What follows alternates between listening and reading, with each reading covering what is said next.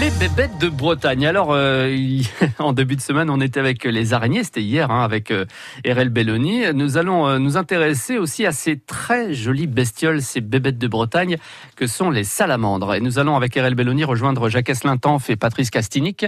Euh, ils sont animateurs hein, pour l'association Vardroin de Nature. Jacques est avec RL, là, sur le site du Palacré à Saint-Laurent, là, dans les Côtes d'Armor, à la recherche donc de salamandres. Ils longent le jeudi et au bord du chemin se trouve un tas de bois.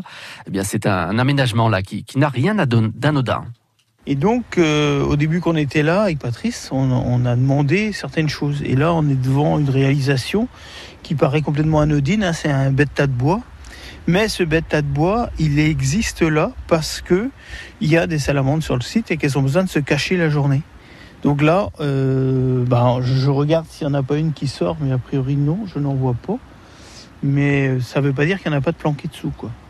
Et, ils font bon ménage avec, euh, je sais pas, le hérisson qui pourrait se mettre là aussi? Euh, Oui.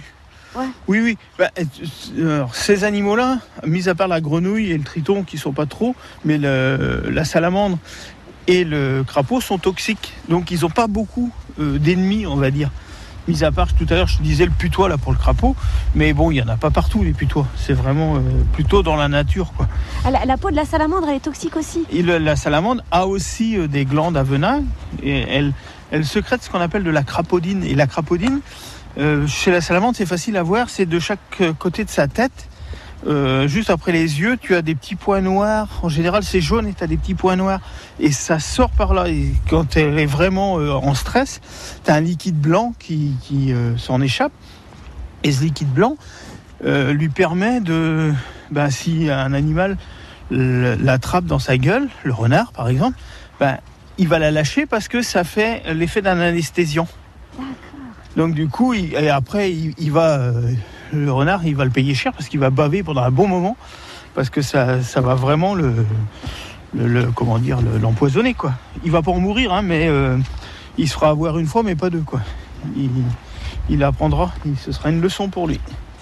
Et sa peau, elle sèche vite si elle se, Alors, si elle s'expose au, soleil? Oui, oui, c'est pour ça que ce sont des animaux nocturnes, parce que s'ils sont dehors euh, et qu'ils n'ont pas la l'humidité, ils meurent les batraciens n'ont pas, ils sont peau nue, vraiment nus.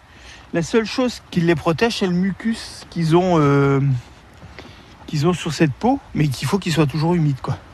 Alors je regarde en même temps que je te parle parce que euh, je pense qu'on pourrait trouver. Attends, je vais changer de côté, j'ai envie de descendre par là n'y a pas du petit monde à se balader.